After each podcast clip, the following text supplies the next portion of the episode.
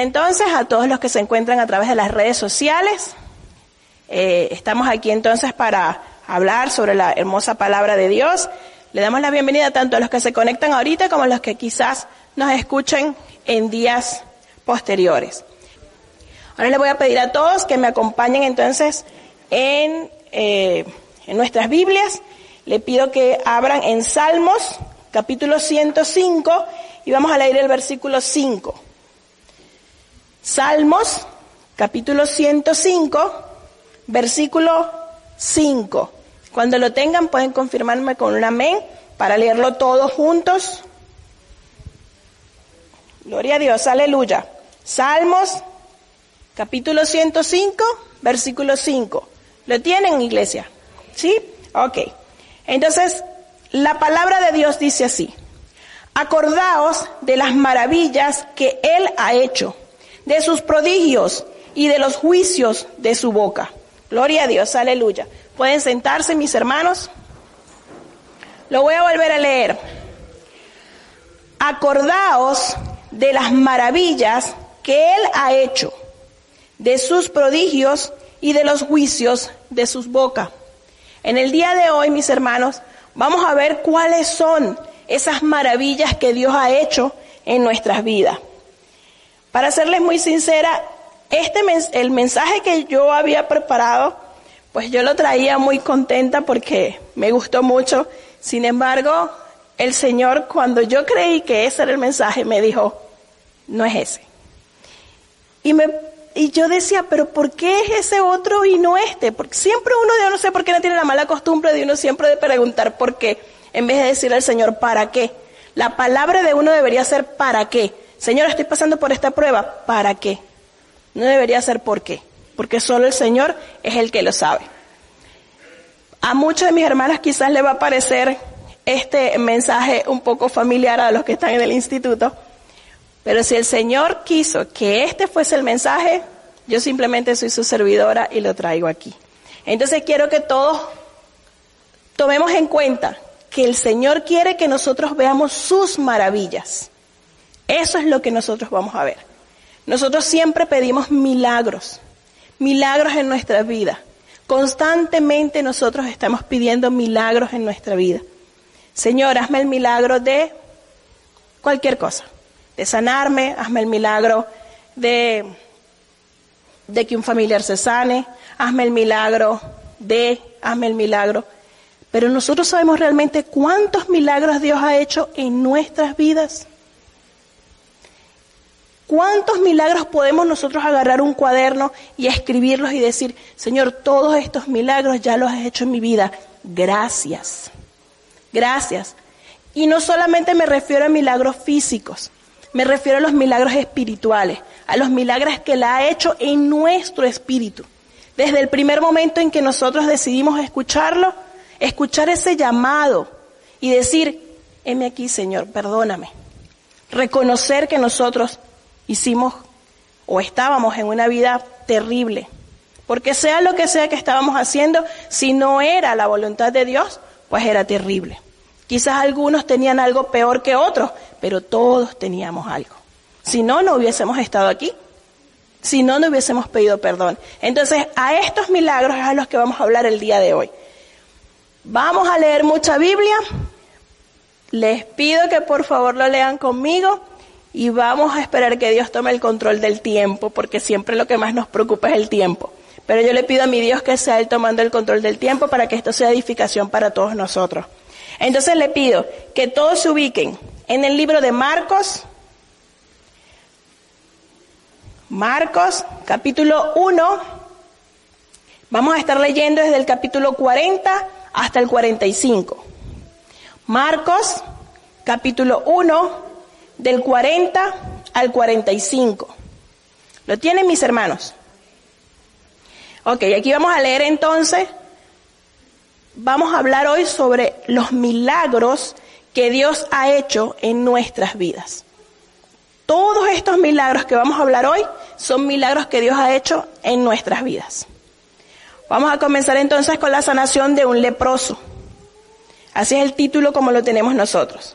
Y la palabra de Dios dice así, vino a él un leproso, rogándole e hincada la rodilla le dijo, si quieres, puedes limpiarme. Y Jesús teniendo misericordia de él, extendió su mano y le tocó y le dijo, quiero, sé limpio. Y así que él hubo hablado, instante la lepra se fue de aquel y quedó limpio. Entonces le encargó rigurosamente y le despidió luego. Y le dijo, mira, no digas a nadie nada, sino ve, muéstrate al sacerdote y ofreció por su purificación lo que Moisés mandó para testimonio a ellos. Pero oído él, comenzó a publicarlo mucho y a divulgar el hecho de manera que ya Jesús no podía entrar abiertamente en la ciudad, sino que se quedaba fuera de los lugares desiertos y venían a él de todas partes. Aquí en donde quiero recalcar es en la primera parte, en donde está el milagro. Aquí el milagro de este leproso, ¿cuál fue? Que Jesús le quitó la lepra. Eso está muy claro aquí. Sin embargo, hay un detalle bien importante, y es cuando el leproso se acerca porque él sabe que es una persona que está indigna, es impura. Él no debía estar cerca de las personas, él debería estar fuera, porque a los leprosos inmediatamente lo colocaban en un lugar apartado. Él no podía estar ni siquiera con su familia, él debería estar aparte. Entonces, él sabe que no es digno ni merecedor, pero él tiene la fe y la confianza de que solo Jesús lo puede sanar. Y es cuando se le acerca y le dice, fíjense lo que le dice, si quieres, límpiame. ¿Qué le respondió Jesús? Quiero, sé limpio. La lepra es sinónimo o, o símbolo de pecado. Todos nosotros éramos leprosos, espiritualmente hablando. Todos, cada uno de nosotros éramos leprosos espiritualmente hablando.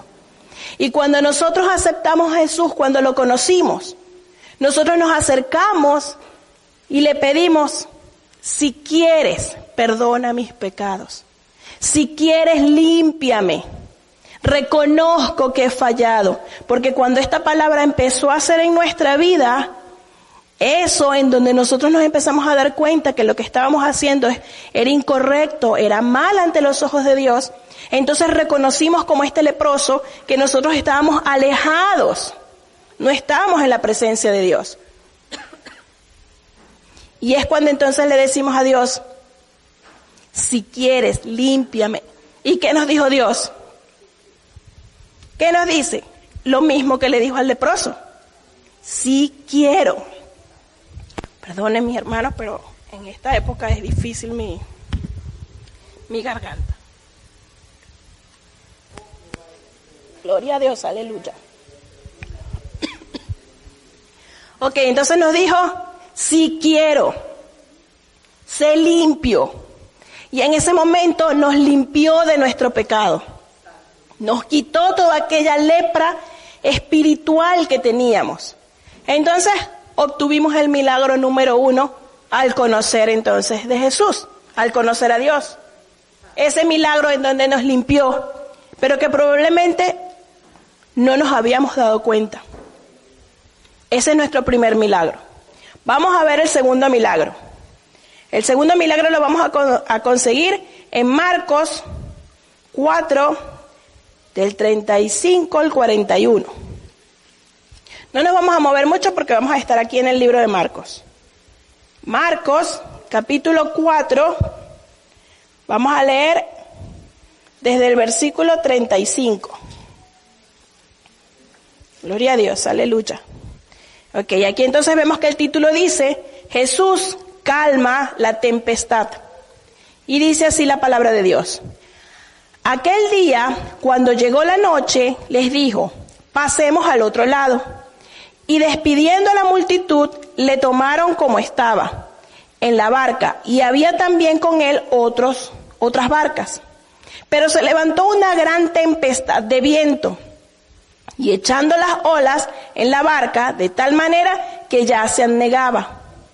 Y él estaba en la popa, durmiendo sobre un cabezal. y le despertaron y le dijeron, Maestro, ¿cómo no tienes cuidado que perecemos? Y levantándose, reprendió al viento y dijo al mar, Calla, enmudece. Y cesó el viento y se hizo grande bonanza. Y les dijo, ¿por qué estáis así amedrentados? ¿Cómo no tenéis fe? Entonces temieron con gran temor y decían unos a otros, ¿quién es este que aún el viento y el mar le obedecen? ¿Qué estaba sucediendo aquí? Una gran tempestad. Todos estaban en la barca, o los que estaban en la barca empezaron a sentir miedo, empezaron a sentir que se iban a ahogar. Ellos pensaban que ya no había más, otra salida, que ya estaba tan fuerte el mar que hasta ahí ellos iban a llegar. Incluso van hasta donde está Jesús, lo despiertan y ¿qué le dicen? No tienes cuidado que perecemos, es decir, no tienes cuidado que nos vamos a morir. Inmediatamente Jesús se levantó, detuvo esa tempestad. Ese es otro milagro que Dios hace constantemente en nuestras vidas. Nosotros, cuando estamos en medio de tempestades, en medio de esa tormenta en la cual ya no podemos más, que estamos en ese barco y las olas son muy grandes, porque así son las tormentas por las que pasamos nosotros en muchas oportunidades. ¿Qué hacemos? ¿También pensamos como ellos? ¿Que vamos a morir? Se nos olvida que quien está en nuestra barca, que quien está a nuestro lado, es Jesús. Él dice en su palabra, no te dejaré y no te desampararé. A donde quiera que vayas, yo estaré contigo. Entonces empezamos a decir, Señor, ya no puedo más, voy a tirar la toalla. Esto no es para mí. Por cualquier situación que se nos presente, hermanos. Puede ser algo muy grande como puede ser algo tan pequeño como que alguien me hizo algo, hizo un mal gesto, dijo algo que a mí me ofendió y lo sentí tan grande que entonces esa tormenta me ahogó. Es fuerte, mis hermanos. Pero fíjense lo que Jesús le dice aquí a ellos. ¿Por qué estáis así amedrentados? Es decir, ¿por qué están así ansiosos, angustiados? Así nos dice nosotros cuando estamos en el problema. ¿Por qué estás angustiado? ¿Qué te pasa? ¿No estoy yo aquí contigo? ¿No es necesario que pases por aquí para que tu proceso sea completado? para que puedas pasar al otro lado. Es necesario esto por lo que estás pasando, para que llegues al otro lado. Yo estoy aquí contigo acompañándote. No te dejaré y no te desampararé. Y le dice además, ¿cómo no tenéis fe? Así nos dice nosotros. ¿Cómo no tenéis fe? ¿Qué pasa que no tienes fe? ¿A quién tú le has creído? Ese es otro milagro que Dios ha hecho en nuestra vida y que probablemente nosotros no habíamos tomado en cuenta. Él constantemente está haciendo ese milagro en nuestra vida. Él nos ayuda a pasar al otro lado. Él está en nuestra barca. Él está con nosotros. En esos momentos en los cuales pensamos que ya es imposible, Él está allí no estoy diciendo con esto que por supuesto en el momento de la prueba no nos quebremos, que en el momento de la prueba no lloremos, que en el momento de él, en, el que estemos ahí, no sintamos de verdad que se nos está cayendo, que se nos está derrumbando el mundo. Pero ese no es el problema, el problema es si nos quedamos allí. Cuando nosotros inmediatamente traemos a nuestra mente que Jesús está conmigo en el barco, yo voy a poder, claro que sí voy a poder, entonces nuestro ánimo cambia y aunque estemos en medio de esa situación difícil, sentimos que tenemos la fuerza para seguir caminando. Sentimos que podemos mantenernos firmes, firmes. No firmes como esos árboles que son muy tiesos, que el viento los rompe o los quiebra. No, firmes de manera flexible, que el viento viene y nos lleva, pero no nos puede arrancar nos levanta y nos dice, sí vas a poder porque quien nos está sosteniendo, ¿quién es? Entonces, este milagro es parte de la vida de cada uno de nosotros. Es otro milagro que Dios ha hecho en nuestra vida. Vamos a otro milagro. Vamos a ver en Marcos capítulo 5, ahí mismo, como les dije, no vamos a, perdernos mucho en la Biblia. Marco, capítulo 5, vamos a leer desde el versículo 1 hasta el 20. Aquí el título dice, el endemoniado de Garadeno, Gadareno. Y la palabra de Dios dice así, vinieron al otro lado del mar, a la región de los Gadarenos. Y cuando salió él de la barca, enseguida vino a su encuentro de los sepulcros un hombre con un espíritu inmundo, que tenía su morada en los sepulcros, y nadie podía atarle, y aún con cadenas, ni aún con cadenas, porque muchas veces había sido atado con grillos y cadenas, mas las cadenas habían sido hechas pedazos por él, y desmenuzados los, los grillos, y nadie le podía dominar. Y siempre, de día y de noche, andaba dando voces en los montes y en los sepulcros, e hiriéndose con piedras. Cuando vio pues a Jesús de lejos, corrió y se arrodilló ante él, y clamando a gran voz dijo, ¿qué tienes contra mí, Jesús? ¿Qué tienes contra, qué tienes conmigo, Jesús, Hijo del Dios Altísimo? Te conjuro por Dios que no me atormentes. Porque le decía, sal de ese hombre, espíritu inmundo. Y le preguntó, ¿cómo te llamas? Y respondió diciendo, Legión me llamo, porque somos muchos. Y le rogaba mucho que no envías, que, lo, que los enviase fuera de aquella región. Estaba allí cerca del monte un gran hato de cerdos paciendo. Y le rogaron todos los demonios diciendo, envíanos a los cerdos para que, eh, para que entremos en ellos. Y luego Jesús le dio permiso. Y saliendo aquellos espíritus inmundos, entraron en los cerdos, y los cuales eran como dos mil. Y el hato se precipitó en el mar por un despeñadero, y el mar, y en el mar se ahogaron. Y los que apacentaban los cerdos huyeron y dieron aviso a la ciudad, en los campos, y salieron a ver qué era aquello que había sucedido vienen a Jesús y ven al que había sido atormentado del demonio y que había tenido la legión, sentado, vestido y en su sano juicio, en su juicio cabal. Y tuvieron miedo y le, y le contaron lo que habían visto, cómo le habían acontecido al que habían tenido el demonio y de los de los cerdos. Comenzaron a rogarle que se fuera de sus contornos. Al entrar en la barca, el que había estado endemoniado le rogaba que le dejase estar con él. Mas Jesús no le permitió, sino que le dijo, vete a tu casa y a los tuyos y cuéntale cuán grandes cosas el Señor ha hecho contigo y cómo ha tenido misericordia de ti. Y se fue y comenzó a publicar en Decápolis cuán grandes cosas había hecho Jesús con él y todas, y todos se maravillaban. Fíjense, mis hermanos, aquí yo sé que muchos ya nos conocemos esta, este milagro que hubo con este señor.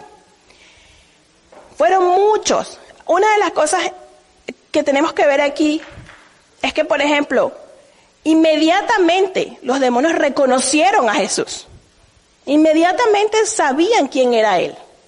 No, para ellos no hubo duda en ningún momento de quién estaba llegando allí. Y sabían también lo que iba a suceder. Fíjense, y ellos o nosotros en muchas ocasiones no creemos, dudamos. En muchas ocasiones nos ocurre. Entonces, tenemos que darnos cuenta de estos detalles de los que nos hablan las escrituras. En cuanto al, milagro que estamos viendo, en donde este Señor es liberado, fíjense que cada uno de nosotros también recibimos este milagro. Y quizás muchos dirán, pero si yo nunca estaba endemoniada, hermana, no, no, no. Dios no permita nunca eso. Y sí, la verdad, pues probablemente muchos de los que estamos aquí nunca hemos tenido una legión dentro de nosotros como tenía este Señor. O a lo mejor no teníamos una condición como la que tenía este Señor. Pero de que estábamos muy influenciados por demonios, sí es cierto.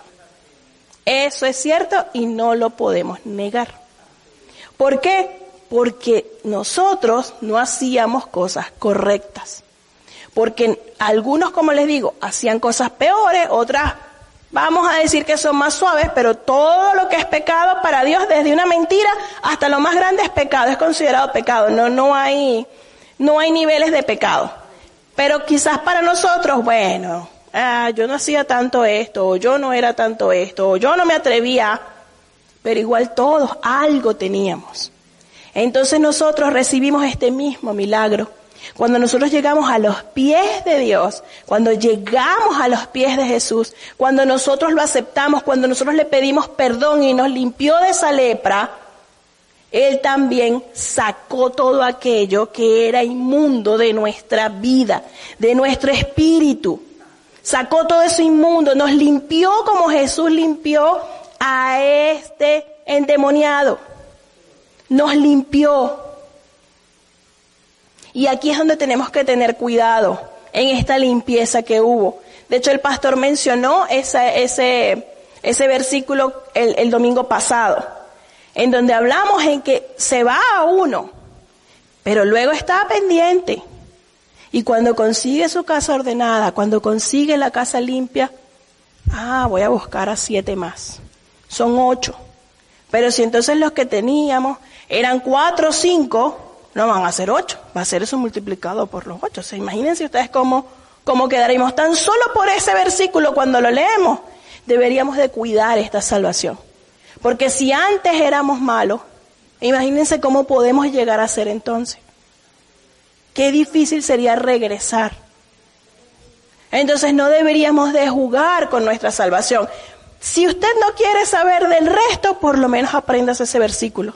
Para que cada vez que usted sienta que tiene un pie en el mundo, usted diga, no, ahí no me voy. Ahí yo no quiero estar. Porque recuerde cómo era antes. O recordemos cómo éramos antes. Y decir, no, yo no quiero. A lo mejor si yo, a mí lo único que me gustaba era, no sé, fumar cigarrillo, pues ahora no voy a fumar solamente cigarrillo. Ahora quién sabe cuántas cosas más me voy a atrever a hacer. Entonces, tenemos que pensar, ya Dios hizo la obra en nosotros, hizo este milagro en nosotros. Ya nosotros fuimos liberados. Ya somos libres de esas cadenas que nos ataban. Ya no le servimos a Satanás. Entonces debemos de continuar en el lugar en donde estamos, en donde nos puso Dios, cuidándonos, conservar limpio esa casa, conservarla ordenada. Ese es nuestro deber. Él ya lo hizo, ahora nosotros debemos mantenerlo. Eso es lo que debemos hacer. Al final, los últimos versículos de este milagro dice que Jesús, cuando ya entraba en la barca, el endemoniado, que ya no estaba endemoniado, le dice que quiere irse con él, quiere servirle. O sea, le está tan agradecido que quiere ir y servirle. Mas, sin embargo, Jesús le dice, no, no, tú no te vas a montar conmigo.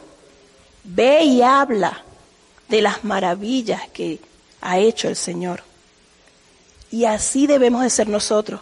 Ya fuimos libres, ya nos liberó, ahora nos toca ir y hablar con los nuestros, porque ahí lo dice, Ahí le dice, vete a tu casa, a los tuyos, y cuéntales cuán grandes cosas el Señor ha hecho contigo.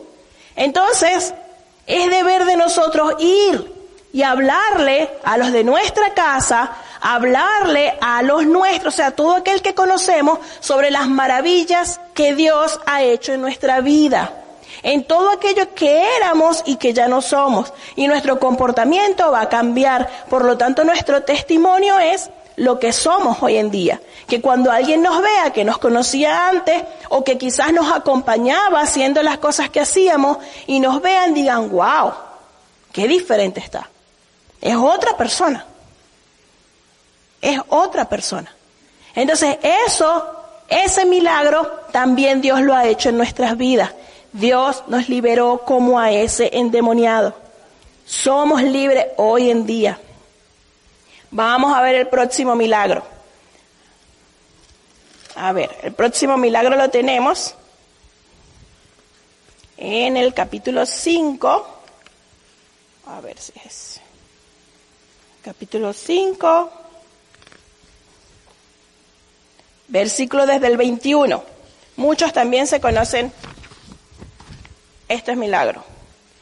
Marcos capítulo 5, versículo del 21 al 43. Aquí vamos a hablar sobre la resurrección de la hija de Jairo y la sanación de la mujer del flujo de sangre. La palabra de Dios dice así. Pasando otra vez Jesús en una barca a la orilla, a la otra orilla, se reunió alrededor de él una gran multitud y él estaba junto al mar. Y vino uno de los principales de la sinagoga, llamado Jairo. Y luego que le vio, se postró a sus pies y le rogaba mucho diciendo, mi hija está agonizando, ven y pon las manos sobre ella para que sea salva y vivirá. Fue pues con él y le siguió una gran multitud y le apretaban pero una mujer que desde hace 12 años padecía de flujo de sangre y había sufrido mucho de y había sufrido mucho de muchos médicos y gastando todo lo que tenía y nada le había aprovechado. Antes le iba peor. Cuando oyó hablar de Jesús, vino por detrás entre la multitud y le tocó, porque decía, si tocare tan solamente su manto, seré salva y enseguida la fuente de su sangre se secó y sintió en el cuerpo que estaba sana de aquel azote. Luego Jesús, conociendo en sí mismo el poder que había salido de él, volviéndose a la multitud dijo, ¿quién ha tocado mis vestidos? Sus discípulos le dijeron, ¿ves que la multitud te aprieta y dices, ¿quién me ha tocado? Pero él miraba alrededor para ver quién había hecho esto. Entonces la mujer, temiendo y temblando, sabiendo lo que en ella había sido hecho, y vino y se postró delante de él y le dijo toda la verdad. Y él le dijo, hija, tu fe te ha hecho salva. Ve en paz y queda sana de tu azote. Mientras, mientras él aún hablaba, vinieron a la casa del principal de la sinagoga diciendo, tu hija ha muerto ¿Para qué molestas más al maestro? Pero Jesús, luego que oyó lo que se decía, dijo al principal de la sinagoga, no temas, cree solamente. Y no permitió que le siguiese nadie, sino Pedro, Jacobo y Juan, hermano de Jacobo. Y vino a la casa del principal de la sinagoga, y vio el alboroto y a los que lloraban lamentando mucho. Y entregando les dijo, ¿por qué alborotan y lloras? La niña no está muerta, sino duerme. Y se burlaron de él. Mas él echando fuera a todos, tomó al padre y a la madre de la niña y a los que estaban con él y entró donde estaba la niña. Y tomando la mano de la niña le dijo, Talita Kumi, que traducido es, niña, a ti te digo, levántate. Y luego la niña se levantó y andaba pues tenía doce años, y se espantaron grandemente. Pero él les mandó mucho que nadie lo supiese y dijo que se le diese de comer. Ok, aquí fíjense, tenemos dos milagros, ¿verdad? En una misma escena tenemos dos milagros. Ambos tenían una fe inquebrantable, porque ambos muestran su fe primero cuando Jairo le dice, mi hija está agonizando, ven y pon tu mano sobre ella para que sea salva y vivirá. Él estaba seguro de que si Jesús le colocaba su mano, ella se iba a salvar. Él no dudaba de eso. Él lo que necesitaba era que él fuese a su casa y lo hiciese. Y vemos también que la mujer lo que dice, si tan solo tocara su manto, seré salva. Fíjense, ¿de quién viene la salvación? De Jesús. ¿Y qué dicen ellos? Si la tocas, será salva y vivirá. ¿No es eso lo que dice Juan 3:16? De tal manera amó Dios al mundo que dio a su Hijo unigénito para que todo aquel que en Él cree no se pierda, más tenga vida eterna. O sea, va a tener vida eterna. Él no le dijo, se será salva y vivirá. Vivirá se refiere, se, se refiere a que vivir por siempre porque humanamente va a morir. Ajá, y, y la mujer que dijo, seré salva. Ambos están hablando de salvación. Jesús es nuestra salvación. Ellos muestran aquí que tienen fe, que están seguros de que va a suceder. Pero ¿qué ocurre en todo lo que vemos aquí? En primer lugar, llega Jairo, desesperado porque su hija tiene una enfermedad y quiere que la sane. A nosotros nuestros hijos le da una fiebre pequeñita y estamos desesperados porque queremos que se le quite. Preferimos tenerlo nosotros antes de que ellos sientan ese dolor, antes de que ellos sientan lo que sea, hasta un dolor de garganta para nosotros es más grande que para ellos mismos porque queremos que sean sanos. No nos dice aquí que tenía la hija de Jairo, pero obviamente era algo grave porque estaba agonizando, se estaba muriendo. Jairo va desesperado ante Jesús para que, por favor, ven. ¿Qué le dice Jesús? Jesús nunca le dijo que no. Jesús le dijo, vamos. O sea, lo está acompañando para su casa. Pero de repente en mitad de la vía, imagínense que van desde este punto hasta este punto. Y en mitad de la vía ocurre algo. Una mujer lo toca. Y en ese momento que la mujer lo toca, él se detiene. Jairo quiere seguir caminando, porque Jairo necesita llegar a su casa para que salve a su hija. Pero él se detiene y dice, ¿quién me ha tocado? Ahí son unos minutos, unas horas, quién sabe cuánto tiempo fue. Para Jairo fue una eternidad.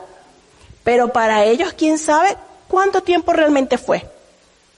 Él buscando de quién había tenido esa fe tan grande que había hecho que saliese poder de él. Él quería saber quién era esa persona. Y en medio de esta situación, cuando esa mujer muestra su fe y él le dice, tu fe te ha salvado. Él no le dijo, yo te salvé, tu fe. ¿Cuántas veces nosotros caemos en nuestra fe? Cuando nos dice que eso es realmente, nos va a salvar, creer sin ver. Sabe, debemos de aprendernos de memoria, inclusive muchos a lo mejor no lo sabemos. La certeza de lo que se espera, la convicción de lo que no se ve, es, es, es creer sin ver. O sea, ¿cuántas cosas sabemos de la fe? Pero entonces resulta que ella obtiene su milagro y en ese momento en que él está hablando con ella porque quería saber quién era esa persona que había tenido tanta fe que había logrado hacer que saliese de él un poder que él en ningún momento dijo, sal de mí. Él quería conocer a esa persona. Llega entonces alguien para hablarle a Jairo. No, Jairo, ya. No, no, no molestes más al maestro. ¿Para qué? Ya no hay más nada que hacer, ya tu hija murió. ¿Se imaginan cómo se sentía Jairo? Señor, si no te hubieses detenido. A lo mejor hubieses llegado y mi hija se salva. Aquí no dice que él dijo nada de eso, pero nosotros lo pensaríamos. De hecho, nosotros lo pensamos. Porque cuando Dios nos promete algo, en mitad del camino sucede algo y a nosotros se nos olvida esa promesa. Jairo se estaba olvidando de que Jesús le había hecho la promesa de ir con él hasta su casa. Él había aceptado ir a su casa. Él nunca le dijo que no. Pero en ese momento ya se acabó. ¿Cuántas veces nosotros pensamos que ya nuestro milagro no va a ser? ¿Cuántas veces pensamos nosotros que ya lo que estábamos pidiendo no es? Porque lo queremos en nuestro tiempo porque se nos olvida que es en el tiempo de Dios, que es Él el que va a abrir la puerta, que es Él el que lo va a permitir, que es Él el que nos va a dar el milagro, es Él el que va a permitir que nosotros lo hagamos. Y nos quedamos en mitad de esa vida y decimos, ya para qué, ya no importa, ya se perdió. Pero entonces es cuando nosotros escuchamos esa dulce voz que nos dice, ¿Cómo dice? Vamos a leerlo todos juntos. No temas. Cree solamente. Así nos dice nuestro Dios cuando nuestras piernas ya están totalmente en el piso y ya no podemos más ni siquiera levantarnos porque decimos, Señor, no me vas a dar este milagro. Ya no es para mí. Ya esto me tumbó. Y escuchamos su dulce voz no temas, cree solamente. Cuando nosotros Dios nos dice eso, así sea arrastrándonos, gateando, llegamos. Pero tenemos que creer. Nuevamente nos dice, cree. Y eso fue lo que hizo Jairo. Creyó, quizás en el momento dudó y se tambaleó, pero después dijo, no, sí, sí, sí, si yo estoy aquí con el maestro, si yo estoy aquí con el que puede. No sabe cómo, pero sabía que lo iba a hacer. No sabía en qué momento, pero sabía que lo iba a hacer. Y así fue. Recibió el milagro de su hija. Así somos cada uno de nosotros. Debemos aprender de esta, de, de, esta, de este milagro que quizás muchas veces lo habíamos leído. Y quizás muchas veces decíamos, ah, pero aquí hay dos milagros juntos. Y podíamos estudiar muchas cosas ahí, pero quizás no nos damos cuenta que ese milagro también está en nosotros que cuando Dios nos promete, como le prometió a Jairo, lo va a cumplir. Que si en mitad de eso algo ocurre, no importa, sigamos creyendo, sigamos avanzando, así sea arrastrándonos, pero sigamos, porque cuando le creemos, Él lo cumple. Lo que necesita es que nosotros lo creamos, hermano. Eso es todo lo que espera Dios, que le creamos. Nuestra fe muchas veces se va hacia abajo. Creámosle. Cuando Él dice en su palabra, sus promesas son reales. Solo cree. Vamos a ver otro, otro. Déjenme verla ahora, ok. Vamos a ver otro milagro, que de hecho es el último que vamos a ver en esta noche. Lucas 17, capítulo 11 y 19. Lucas 17, capítulo 11 hasta el 19. ¿Lo tienen? Dice así, esto están hablando de los diez leprosos que son limpiados. Dice, yendo Jesús a Jerusalén, pasaba entre Samaria y Galilea.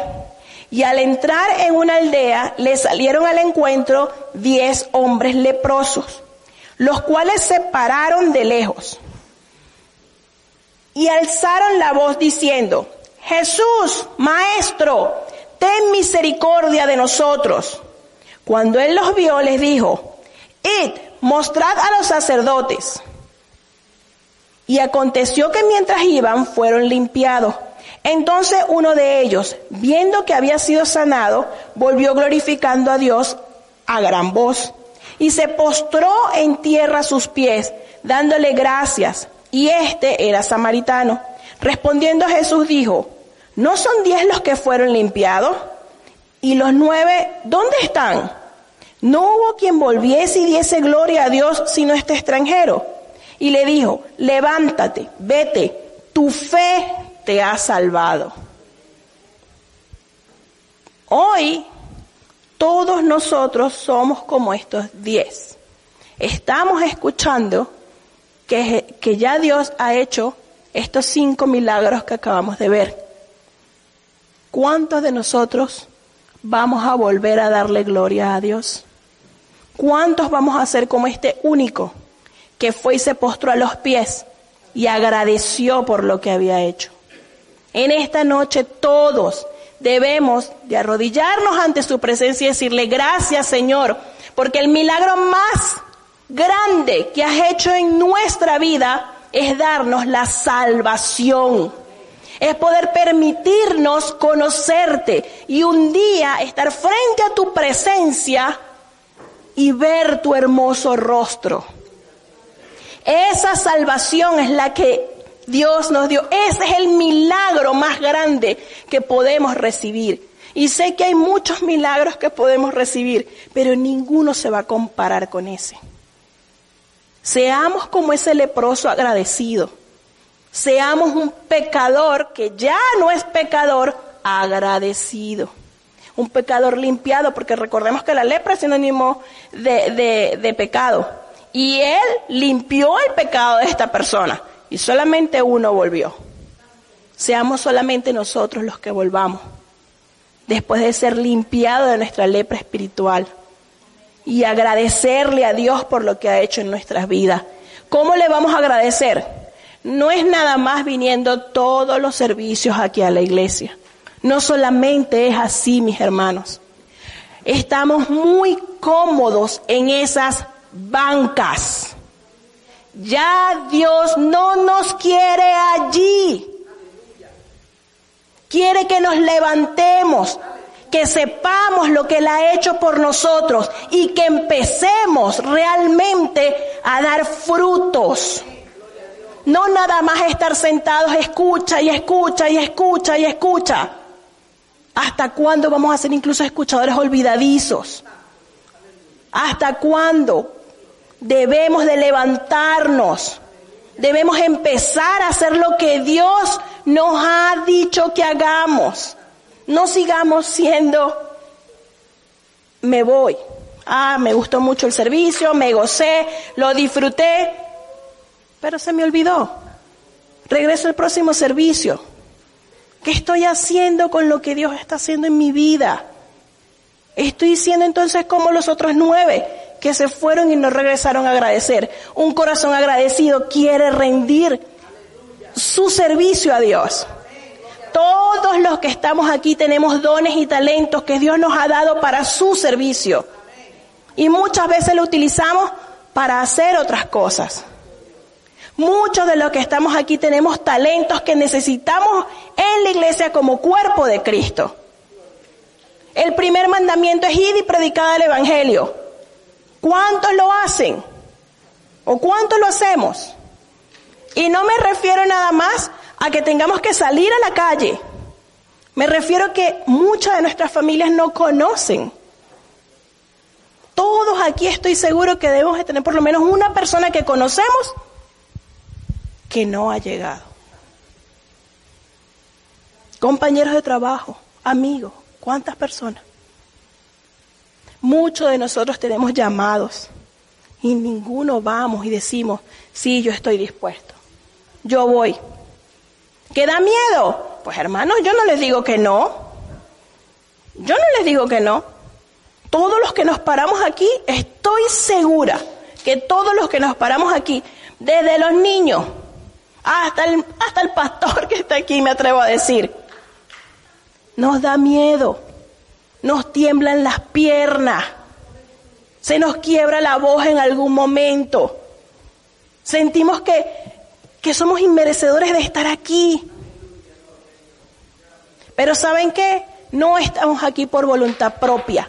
No estamos aquí porque seamos los mejores. Estamos aquí porque a Dios le ha placido que estemos aquí y porque dijimos, heme aquí, Señor, hágase conmigo tu voluntad. Yo no puedo, pero si tú vas conmigo, yo voy. Entonces cuando decimos eso, cuando nos disponemos a hacer así, es cuando entonces Dios se agrada. Y vienen las luchas, vienen las tormentas, porque no es fácil. No es fácil. Pero en todo momento le damos gracias a Dios. Cada vez que algo nos sucede, entonces decimos, Señor, aquí otra vez. Pero no importa. Fortaléceme. Ayúdame. Hazme, hazme de verdad un siervo agradecido.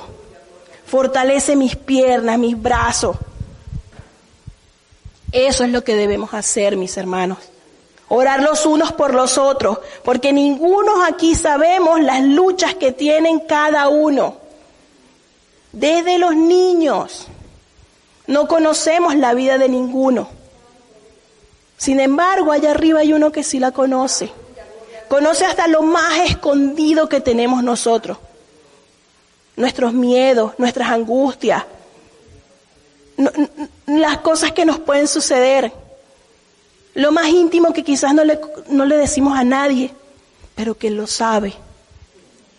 Entonces cuando nosotros oramos por nuestros hermanos, oramos por aquellos que ni siquiera conocemos, Dios se agrada. Porque si es cierto, Dios va a hacer la obra en cada uno de nosotros, pero qué bonito es cuando nosotros oramos por un hermano, aunque no sepamos qué tiene, pero digamos, Señor, ayúdalo. Señor, si me lo pusiste en mi mente mientras que estoy orando, tú sabes la razón. Yo te pido por este hermano. Yo te pido por esta familia. Es así, mis hermanos.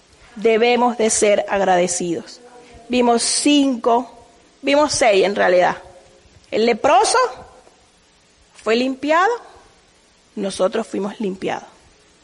Calma la tormenta, sabemos que Él está con nosotros y Él calma nuestras tormentas. Él está presente y Él está con nosotros siempre. Endemoniado, lo liberó, a nosotros nos liberó también y nos pide que vayamos y contemos a otros las maravillas que hizo en nuestra vida. La hija de Jairo y la mujer del flujo de sangre nos enseñan a tener fe y nos enseñan a esperar el tiempo de Dios, que es cuando Dios decide, no cuando nosotros queremos.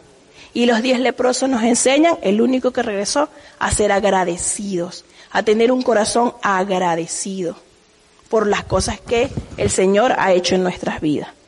Ahora quiero terminar con todos leyendo el primer versículo que leímos al principio. Salmos 105. El capítulo es Salmos 105. El versículo es el 5. Dice, acordaos de las maravillas que Él ha hecho, de sus prodigios y de los juicios de su boca. Vamos a leer desde el 1. Alabad a Jehová, invocad su nombre, dad a conocer sus obras en los pueblos, cantadle cantadle salmos, hablad de todas sus maravillas, gloriaos en su santo nombre, alégrense el corazón de los que buscan a Jehová, buscad a Jehová y su poder, buscad siempre su rostro, acordaos de las maravillas que él ha hecho, de sus prodigios y de los juicios de sus bocas. Gloria a Dios, aleluya. Hasta aquí, mis hermanos, este mensaje que Dios tuvo para nosotros, o tiene para nosotros, reflexionemos en él, analicemos realmente si estamos siendo agradecidos y si debemos entonces hacer algo para mejorar.